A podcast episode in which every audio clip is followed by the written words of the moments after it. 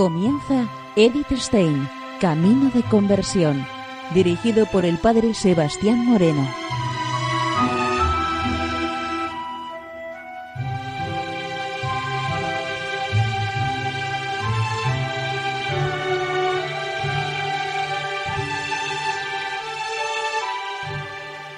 Muy buenos días, Señor de Dios. Seguimos conociendo a Edith Stein, Camino de Conversión. En esta emisión de hoy vamos a continuar y a terminar la necrológica de la hermana Inés.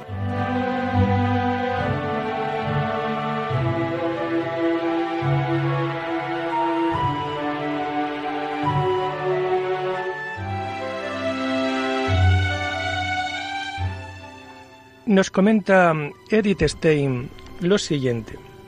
Liesel recibió el 2 de abril de 1916 el santo hábito y el nombre religioso de Madre Inés de la Santísima Trinidad. El 2 de abril de 1917 emitió la Santa Profesión. Cuando en 1926 le fue concedida a toda la comunidad la gracia de unirse más firmemente con el Señor por la profesión solemne, también ella tomó parte. La profesión solemne obligaba bajo pecado mortal el cumplimiento del oficio divino. La hermana María Inés se tomó con santa seriedad esta obligación y todas las otras obligaciones de la orden, pero su débil salud no podía cumplir con todo el oficio coral. Recibió el permiso de, rezar los maitines en privado junto con su hermana también tuvieron que ser permitidas algunas otras facilidades. Esto era una cruz para la familia conventual, pero con toda seguridad las dos hermanas sufrieron mucho más. En 1914, la hermana Inés fue nombrada como segunda tornera. Este oficio lo desempeñó con gran fidelidad hasta poco antes de su muerte. Aunque no era capaz de realizar trabajos pesados, no obstante aprovechaba celosamente cada minuto. Era mañosa para los trabajos manuales delicados. Sus diligentes manos trabajaban incansablemente en pequeños paños sagrados, incluso durante su última enfermedad. Fielmente guardaba y amaba la soledad de la celda, y tan pronto como había acabado con su ocupación en el torno, regresaba allí rápidamente oraba y se sacrificaba celosamente por los sacerdotes y misioneros. Especial alegría le deparaba proporcionar paramentos litúrgicos para las misiones. Pocos días antes de su muerte se dejó fotografiar con los dones que había preparado para su hermano espiritual, un misionero de la China. Igualmente tenía muy metida en el corazón nuestra nueva fundación en Vic, para preparar todo lo necesario. En septiembre de 1938 había hecho realidad que las dos mellizas se separaran. La hermana María Lecta fue destinada a la nueva fundación y ambas vivieron con todo su corazón este sacrificio, ofrecido ya hacía tanto tiempo. Y durante su enfermedad, la hermana María Inés transcribía para el Carmelo de Beck todas las papeletas que usábamos para el sorteo del santo del mes y del año. Las hermanas de Beck, las hermanas de Vic, tampoco tenían que perder esta antigua tradición conventual.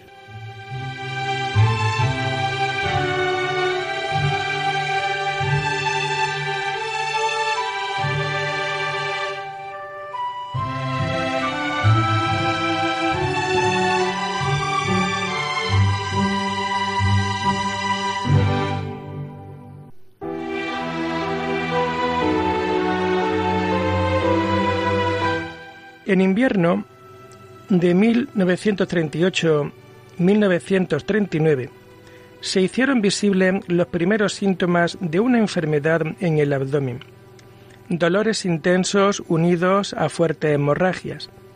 Al principio, la hermana Marines no quería saber nada de una revisión.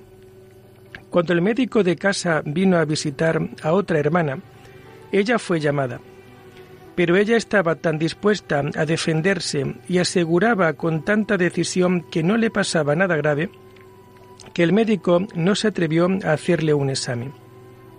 Una semana después se rompió su oposición. El 20 de abril se produjo el examen médico. Al médico no le quedaba ninguna duda de que se trataba de un cáncer, que no tenía sentido una operación y que una curación era naturalmente imposible. Nuestra querida madre se lo comunicó a la hermana María Inés y ahora se demostró que era una auténtica carmelita. Con gran paz y resignación, se dispuso a seguir la llamada de Dios. Ofreció sus sufrimientos y su muerte por la grande necesidad de nuestro tiempo. La reiterada pérdida de sangre que debilitaba sus fuerzas la ofreció como expiación por tantas desgracias como había en el mundo. Con gusto, la hermana Inés hubiera acogido el que le hubiera sido permitido prepararse con más tiempo, pero nadie podía decírselo. Solo Dios lo sabía. Una vez preguntó si ella aún viviría en octubre. Siempre aprovechaba este mes para hacer todos los ramilletes de oraciones que durante el año había prometido a las hermanas por su onomástico o por otras ocasiones no quería llevarse a la tumba estas deudas. Hasta el examen médico había desempeñado su servicio de tornera, aun cuando también necesitaba a menudo descanso y cuidado. Entonces fue excluida y finalmente tuvo que confiarse a la custodia de la enfermera. Su lugar en el coro fue ocupado. Cuando asistía a la oración en el coro, se colocaba en un sillón para ella. Así tuvo presente durante la octava del Corpus, cuando por la tarde rezábamos los maitines ante el Santísimo expuesto. De otro modo, su sillón estaba casi siempre junto a la ventana del antecoro. Con la puerta del coro abierta podía seguir las vísperas desde allí. Allí tomaba también las comidas, cuando su estado se lo permitía. Cuando después del examen de conciencia pasábamos delante de ella en procesión hacia el refectorio, nos saludaba con una amorosa sonrisa conmovedora. No mucho antes de su muerte, le dijo a una hermana que nunca olvidaría esa sonrisa. Desde entonces fue más a menudo. Era saludo y despedida, agradecimiento por cada pequeño servicio de caridad, también por la visita del médico del sacerdote era la expresión de su alma cariñosa y delicada, al mismo tiempo que fuerte. La hermana Marienés amaba de corazón a sus hermanas. Estaba siempre a gusto en la recreación, escuchaba activamente las necesidades de las otras y compartía gustosamente sus propias novedades, especialmente las cartas del Carmelo de Vic y de su hermano espiritual.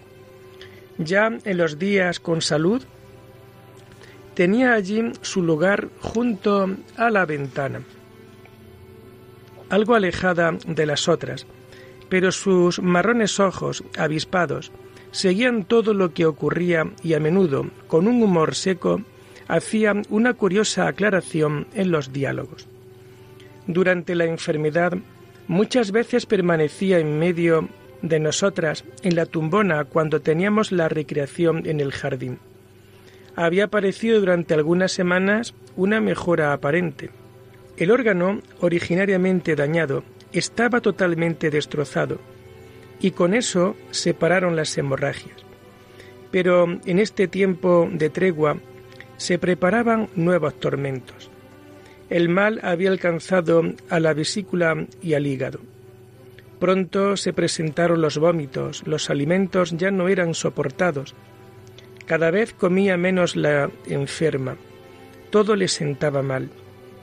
A menudo durante el día sonaba la campanilla en su celda. Quien primero se apresuraba a ir la encontraba con el compañerito, que siempre estaba dispuesto. Hasta el último día se preocupó mucho por mantener limpia la colcha y el camisón.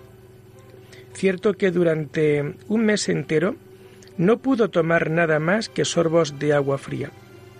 pero a pesar de dejar de tomar alimentos, no disminuían las ganas de vomitar. Entonces lo único que salía con grandes dolores era la pura bilis. Estos ataques eran atroces. Era de maravillar cómo la hermana María Inés, inmediatamente después, se quedaba totalmente despejada y tranquila. Describía sus dolores corporales tan detalladamente como un científico. Tampoco quería que se orase por el alivio, sino exclusivamente por la paciencia para llevarlo todo.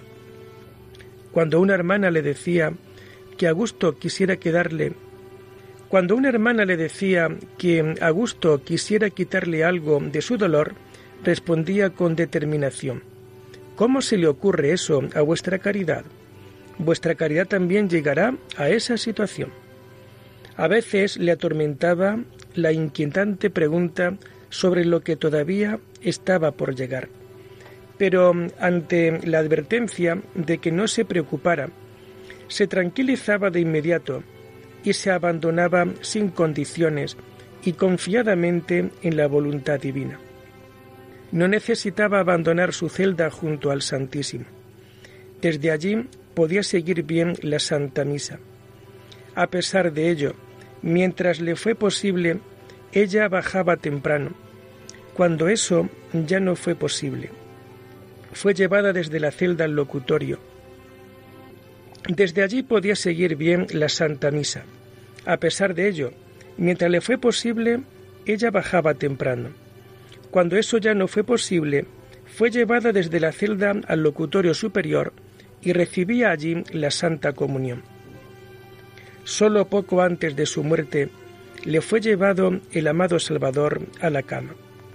Los últimos dos días ya no fue posible porque ya muy temprano le llegaba el vómito. Durante todo el tiempo de la enfermedad iban constantemente los pensamientos a la cara hermana en Vic. Especialmente ahora las dos mellizas sintieron en toda su dureza el estar separadas. Con un enternecedor amor buscaron consolarse y animarse mutuamente en sus cartas. La hermana María Electa envió una entera colección de jaculatorias para los últimos días y que nosotras tendríamos que leer a la moribunda. Nuestra querida madre las colocó en una bolsita y se las colgó en el cuello a la hermana María Inés. Así la llevó consigo día y noche junto con la junto con el rosario el pequeño escapulario y el cinturón de Tomás. Para lavarla teníamos que quitarle durante un par de minutos este relicario.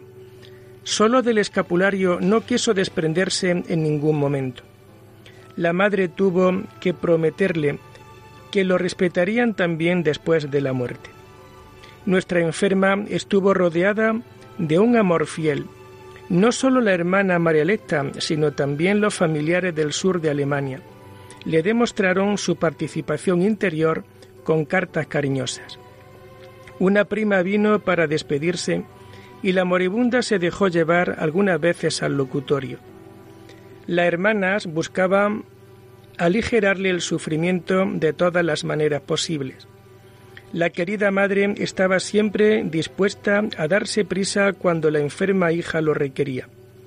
Esto sucedía a menudo la, hermana Marinés se había confiado siempre a la madre de una manera abierta, sin reservas. También ahora quería presentarle inmediatamente a ella toda duda, toda inquietud. La madre leía en su alma como en un libro abierto. Así pudo ella decir en su lugar lo que quería poner en su última confesión, puesto que el hablar le resultaba muy fatigoso. El tiempo de sufrimiento fue igualmente un tiempo de gracia. Cuando llegó el momento de recibir la Santa Unción, precisamente se presentó para despedirse antes de su viaje a China su hermano espiritual. Se le permitió administrar a su hermana el último sacramento para fortalecimiento de su largo viaje hacia la eternidad. Esto sucedió el viernes del Sagrado Corazón del mes de julio el jueves 13 de julio, fiesta del traslado de nuestra Santa Madre Teresa, La hermana Marinés tuvo que soportar un duro combate. Era poco antes del examen de conciencia cuando la madre fue llamada a ir rápidamente donde la enferma. Ella gritaba tan fuerte que se la podía oír desde la calle. Se golpeaba y temblaba por todo el cuerpo de tal manera que la cama se estremecía. La madre superiora se apresuró por toda la casa exhortando a las hermanas a que orasen. Seguramente se trataba de una dura agonía. Pronto se encontraba toda la comunidad en la habitación de la enferma. La hermana Marinés estaba como cambiada. No quería agua bendita, se negaba con terquedad a pronunciar el santo nombre de Jesús o a besar el crucifijo que tenía. Una vez interrumpió el inquietante chillido y dijo con voz clara y serena, Estoy convencida de que estoy condenada. El decano del lugar que había sido llamado rezaba la oración de moribundos, pero tampoco pudo conseguir tranquilizarla. La enferma estaba totalmente inaccesible. El decano pidió que se llamara al médico. La reverenda madre lo había tenido como innecesario, puesto que le parecía que sólo necesitaba apoyo espiritual. Nuestro fiel médico de casa llegó enseguida al lugar. Lo peor ya había pasado cuando llegó. Con una jeringuilla de morfina acabó totalmente con el estado de excitación. Poco después apareció nuestro confesor, el padre superior de Gelen. Encontró a la hermana Marinés muy tranquila, pero todavía no estaba en disposición de decirle nada. El médico había aclarado que no se trataba aún del momento de la agonía, se trataba de un estado de convulsión provocado por excesivos dolores. Pero las hermanas no podían tranquilizarse con esta explicación natural. Todas tenían la impresión de que trataba de un poder siniestro. Cuando nuestra querida madre pudo hablar de nuevo tranquilamente con la hermana María le preguntó ¿Tenía su caridad grande dolores? No. ¿Ha visto su caridad al demonio? No. ¿Qué pasó entonces? Desesperación. Pero algunos días después, la hermana Marinés requirió a la madre y le confió que, reciamente, cuando todas las hermanas estaban en torno a su cama, había entrado por la puerta un tipo espantoso que le había dirigido una mirada espantosa y que había desaparecido por la ventana. Ya el viernes, el día después del ataque, Casi a la misma hora sintió una angustia terrible. Temblaba y llamó a la madre. Esta le decía palabras consoladoras. La hermana María Inés abrazó fuertemente con las dos manos el escapulario de la madre y durante casi una hora no lo soltó. Se esforzaba por decir algo, pero pronunciaba solo unas palabras inconexas, entre otras, los méritos del querido Jesús la misericordia de Dios. El doctor Steen le puso nuevamente una inyección y quería de este modo haberla ayudado con la mitigación de los dolores, puesto que la enferma ya no podía tomar ningún medicamento para ahorrarle los viajes. Una de las enfermas asumió ponerle las inyecciones, pero se limitaría a lo necesario. Desde el ataque, la hermana Marinés estaba convencida de que la muerte estaba muy cercana. Siempre repetía, yo muero, y pedía con insistencia que no la dejásemos nunca más sola. Siempre estaba alguien con ella día y noche. Por la noche nos cambiábamos a menudo. Por la noche nos cambiábamos. A menudo eran necesarias las dos o tres hermanas para ayudarla a levantarse de la cama y para acostarla después.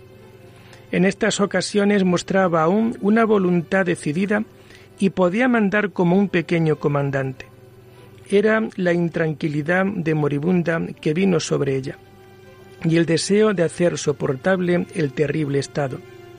Después, de forma conmovedora, pedía perdón y agradecía el pequeño servicio.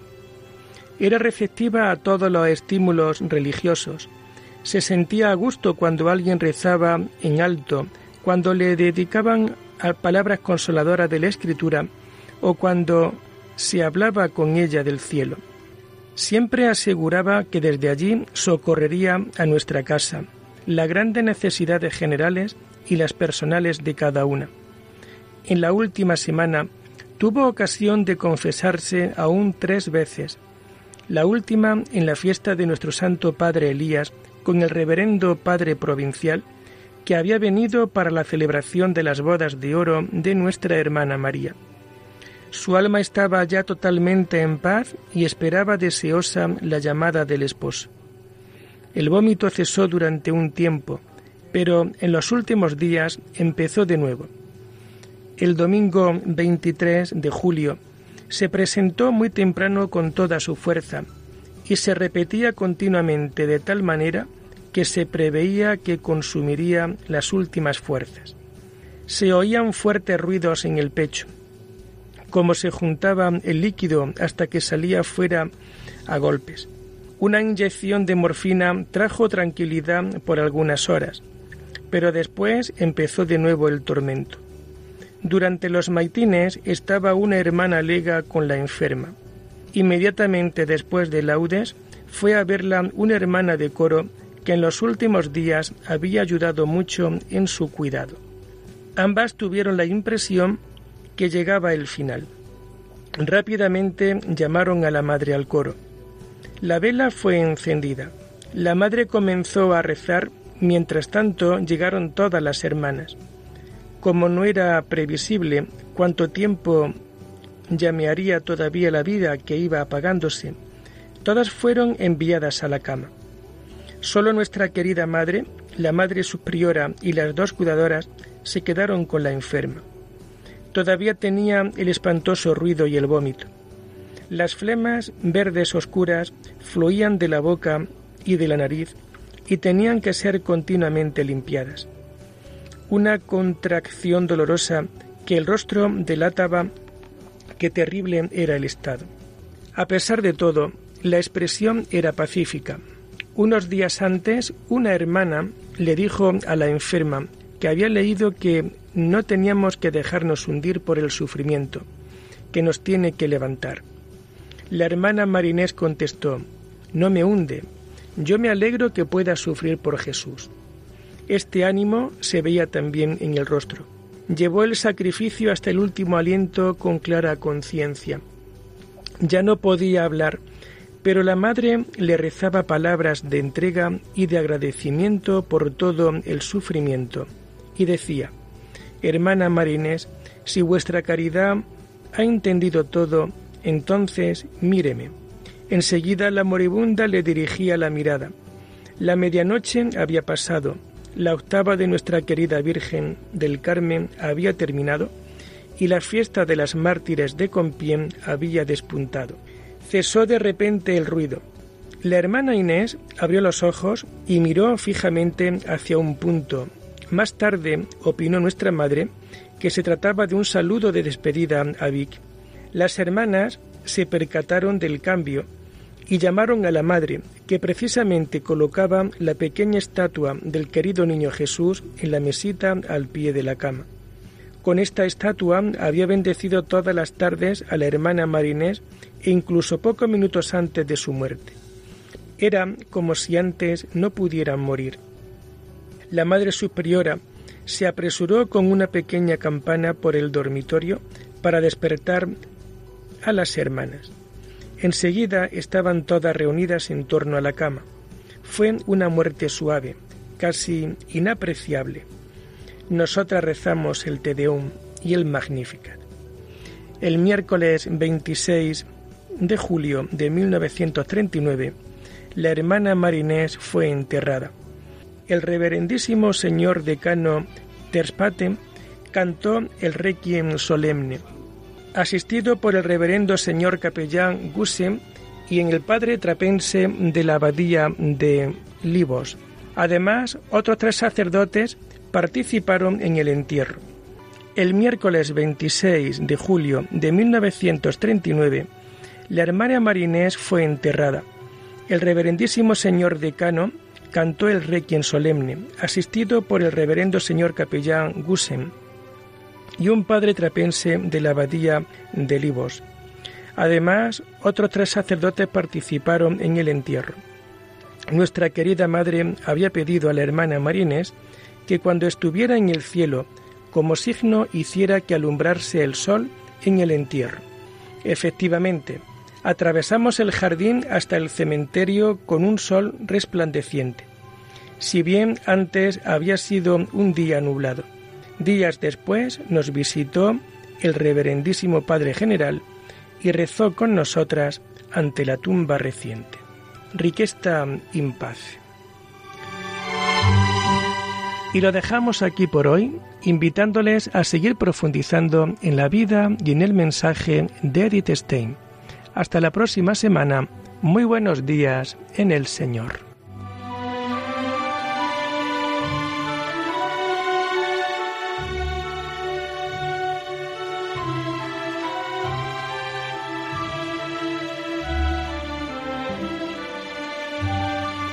Han escuchado Edith Stein Camino de Conversión con el Padre Sebastián Moreno.